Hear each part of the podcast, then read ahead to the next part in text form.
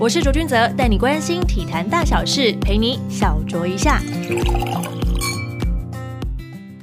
欢迎收听小酌一下，我是卓卓，我是 Podcast 的企划平云。这一集非常特别，不是因为我们没有约到运动员，而是我觉得，哎，二月份也快过完了，我们来好好的来检视一下，从 Amanda 来当我的节目企划之后，有些什么收获跟想法呢？因为我自己的科系也是传播相关的，然后之前在实习的时候做周跟冷知识，其实有学到一些找题材啊，然后下标的方式。那我自己未来也想要做，就是体育行销媒体相关的工作，所以觉得这是一个很好的机会。嗯，可以从中接触到体育啊，然后又可以了解制作企划的流程，这样子。嗯，其实 Amanda 以前是 TSNA 的实习生，然后大家都会问说啊，卓卓有没有从 TSNA 拿走一些就是好员工呢？没有，我一个都没有带走，我只有带走一些实习生，因为实习生我觉得很棒，是那种可教之才、可用之兵，好几个我都觉得非常的优秀，Amanda 就是其中一位，所以我就找他来制作他完全没有碰过的 Podcast 部分。没错，我觉得这是一个真的是。很好的机会啦。你有觉得约访很难吗？约访不会很难，但是有时候就是敲不定，就会觉得，哎，就是我好不容易想好这么好的题材，就会想要更快的，就是结束这一个，结束这回合吗？没错，结束这回合。因为我们 还是希望可以维持周更啦。我们现在没有特别那么硬性的规定，说一定要在礼拜三或者是礼拜几上架，就是希望哎，这个礼拜就是有更新，有跟大家见面就好了。没错，没错，对空中相会的概念。那你还记得你第一集制作的是哪一个节目吗？哎，不，哪哪一集？哦，我第一集制作是那个新荣高中苏玉胜教练。然后当初会想要找，就真的只是想说跟着时事走，就是看到什么新闻，然后刚好到那最近又在打 HBO 啊什么的。当时列访纲的时候，就是真的是完全没有经验。然后我刚刚又回去看一下，就是我第一次列的访纲，就是完全没有脉络，就是一句话问问题，就是这样子，顺序好像也不太好。我自己觉得，我老板有帮我调整过后，就会比较需要透过一个情境去带到一个问题。我自己觉得，嗯哼，因为收听 podcast 就很像一种沉浸式的一种。享受啊，或者是吸收知识的一个方式，甚至是放松的一个管道。那一集我其实觉得还蛮硬的，嗯，因为它是一个比较感伤的主题，因为新荣高中就是要退出篮球圈，没错这件事情，所以那一集做起来我就觉得比较沉重一些。当然一开始我觉得第一集，因为我不会再跟他说，哎，你这边做的不好或干嘛，我就直接帮你大改，就直接大修，说这个东西就是要有故事脉络等等的，大家听起来会比较有这种那种。身身临其境的感觉，就是比较在故事感里面这样子。嗯，没错。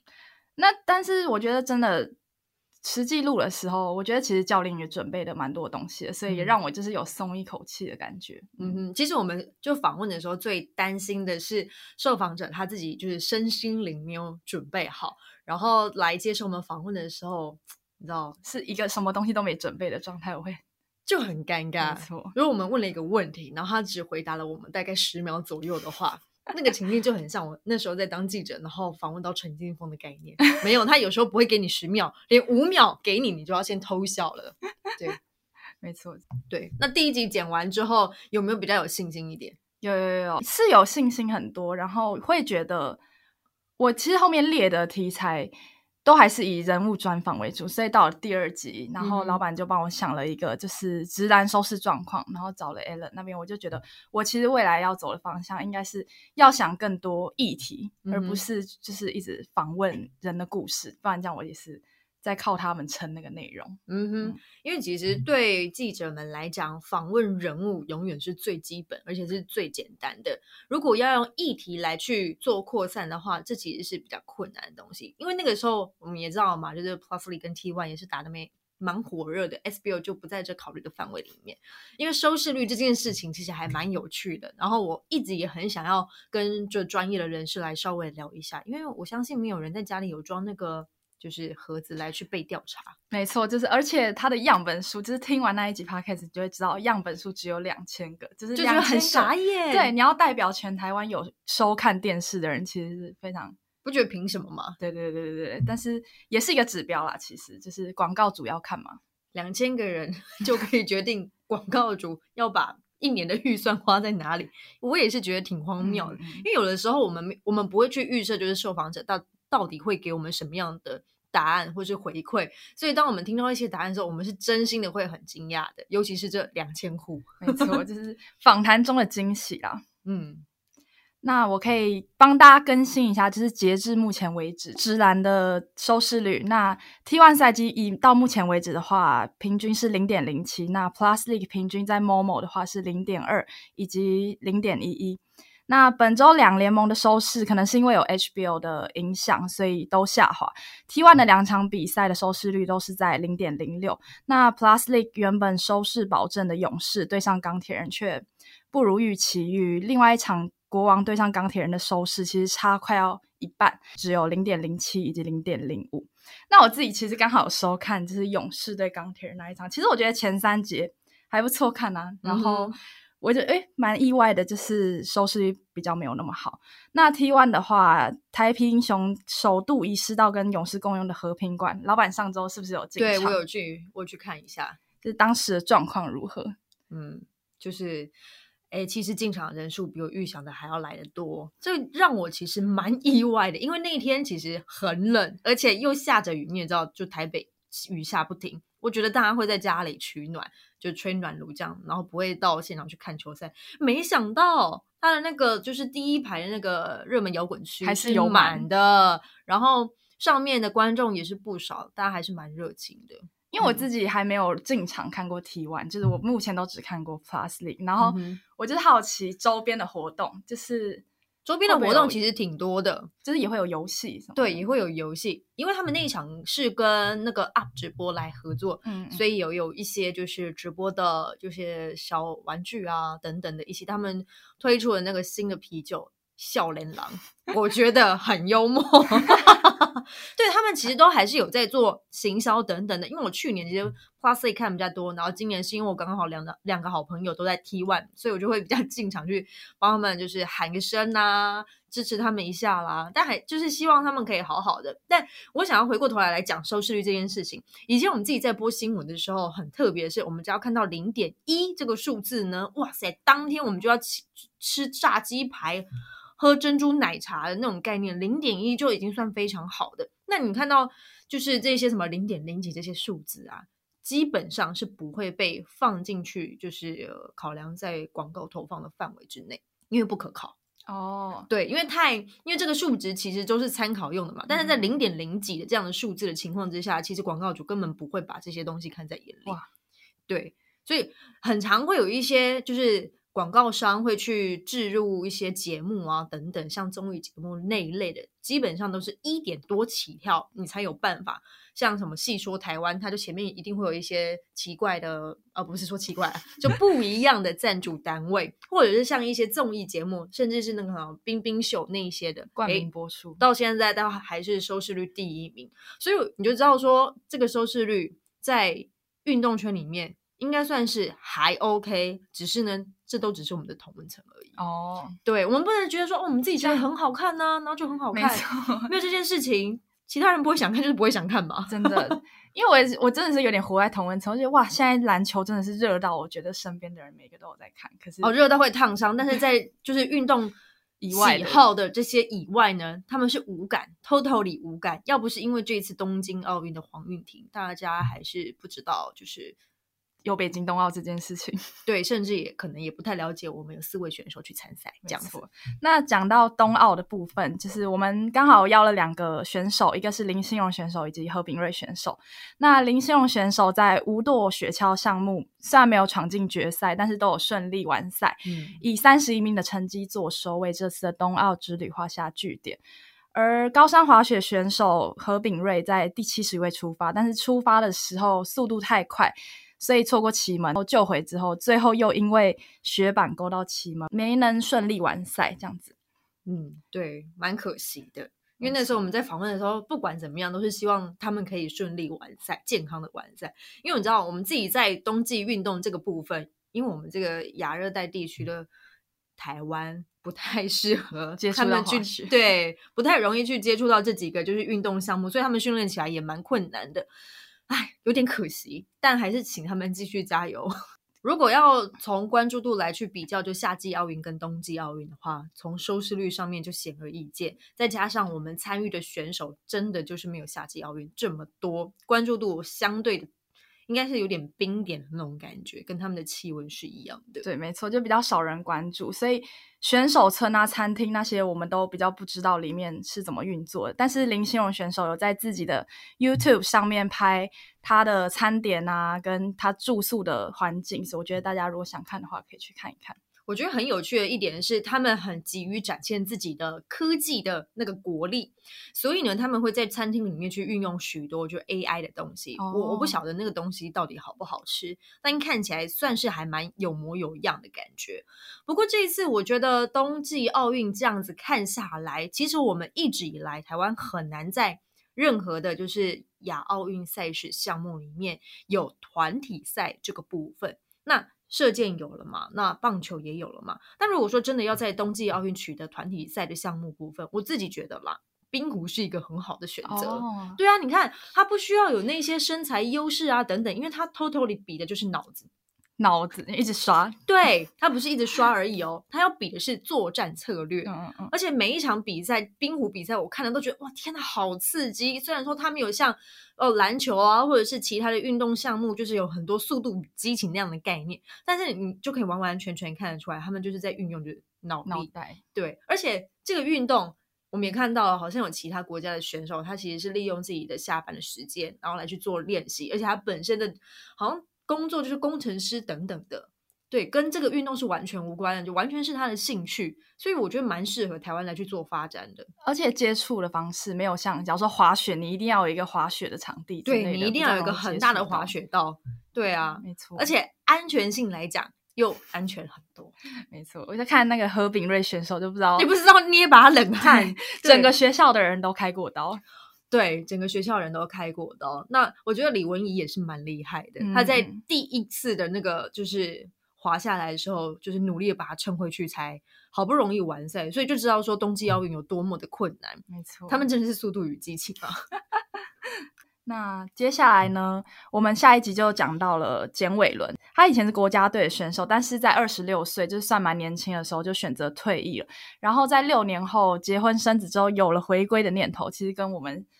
大部分的人想法不太一样。然后去年加盟台中太阳神，他除了重返气排外，他现在今年又再度入选中华培训队。然后目前的话是在高雄国训中心为成都市大运及亚运做准备。这个爸爸其实还蛮疯狂的。那时候我在访问他的时候，就觉得，我觉得运动选手都会有一股就是不想被年纪打败的那种想法。像现在好像一直要被。逼着要退休的同一是高国庆，我相信他应该也有这样子的想法。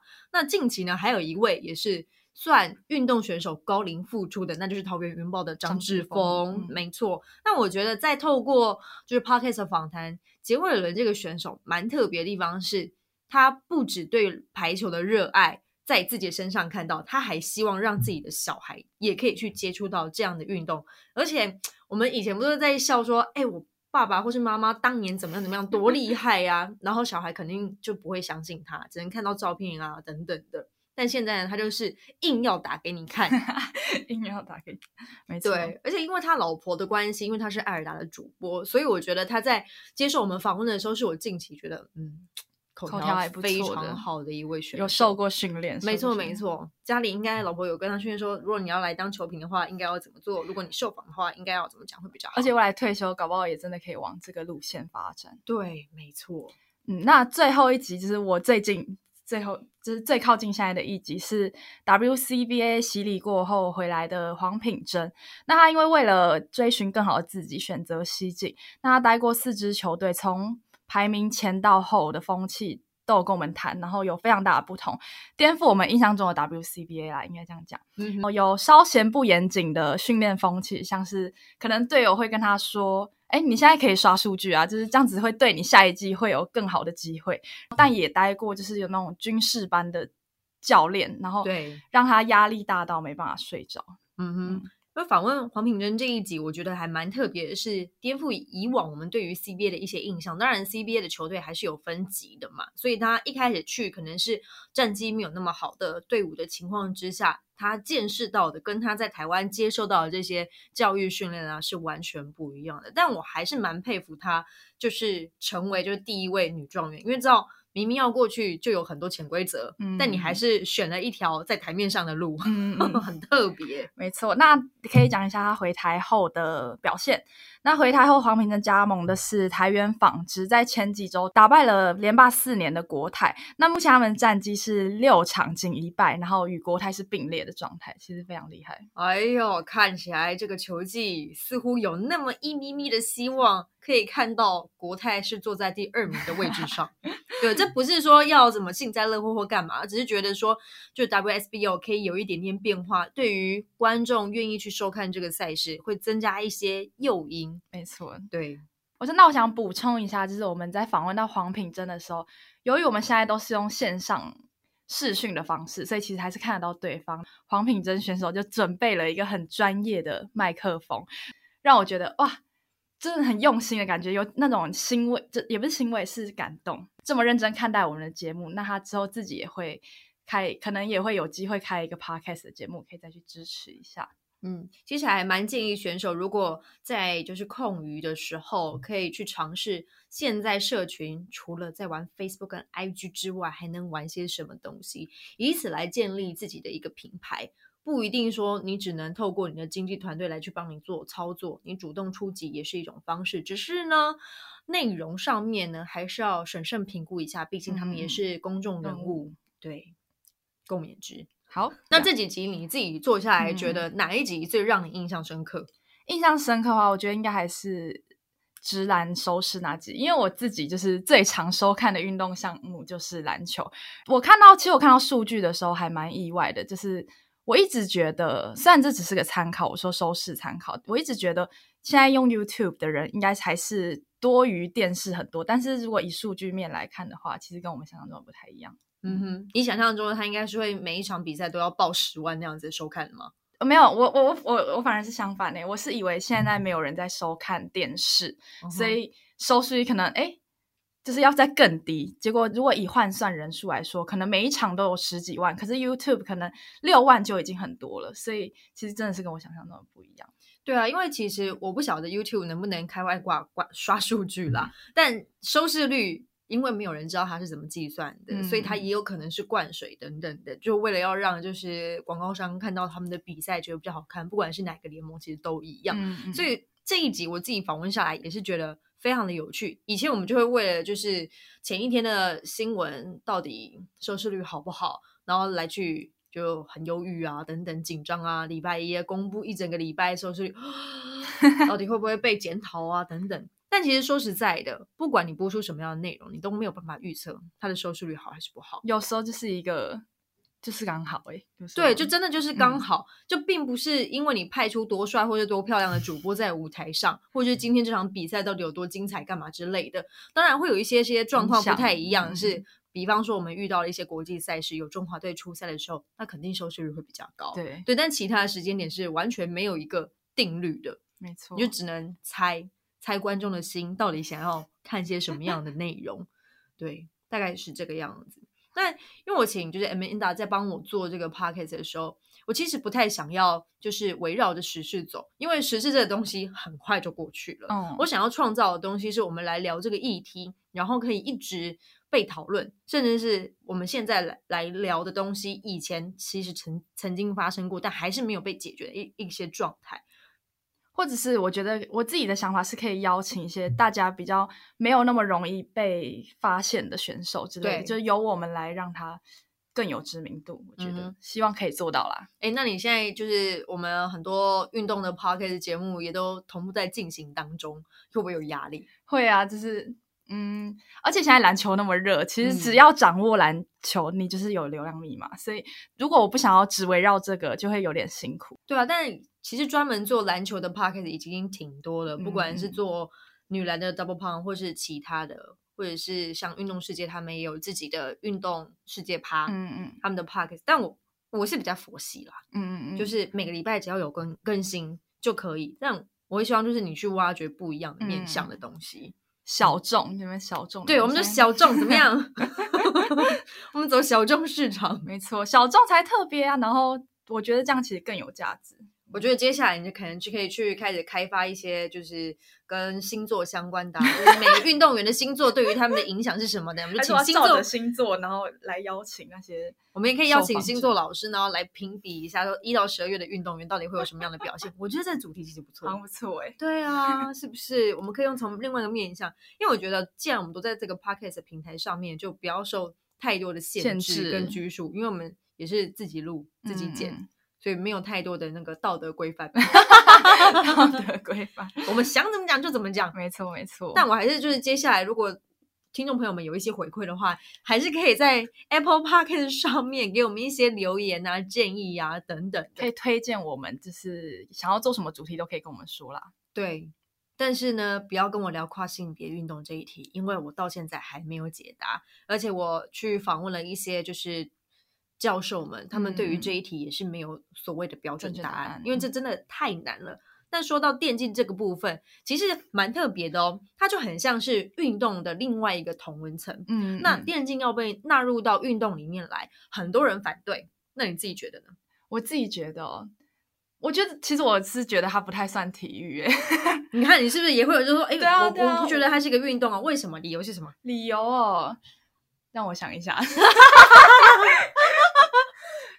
对，我我也讲不出什么哎。但你就是觉得，你就是讨厌他还是鄙视他？其实我是喜欢电竞的。对，那你为什么觉得他是运动的？因为他都要被列入亚奥运项目，为了要吸引年轻人，训练的方式可能不太一样，然后运用的，我们也有动手指啊，我们也有动脑啊。对啦，他可以。对不起，我真的对这没有见解，还是你可以分享一点那个。我对于电竞是一个运动，我是表示赞同的。哎。对，我是赞同的。一开始我可能会有一些迟疑，但是我觉得在看完了体育运动的最基本的精神之后，它有输有赢，嗯，还有。训练过程，所以基本上它是体育运动，嗯，对，而且它有竞技啊，而且它有赛事啊，对，有赛事，而且它还有职业规模，比很多运动项目还有规模，对，而且他们有的时候比一些运动项目的奖金都还要来得高，没错，对，所以也有人问说，那围棋算不算运动？围棋哦，它也是亚运的话，我就会一个项目也算。对啊，围棋也是一个没有什么就是动的，它就是动动脑跟动手。哎，对，动脑也是一种是不是？那你为什么会说电竞它不是运动呢？也是哎，对啊，突然觉得被说服了，是不是被说服了？没错，而且有人说了，电竞其实还是有一点点就是强国的优势，尤其是在网络传输的这个部分。如果说你家的网络没有那么的宽。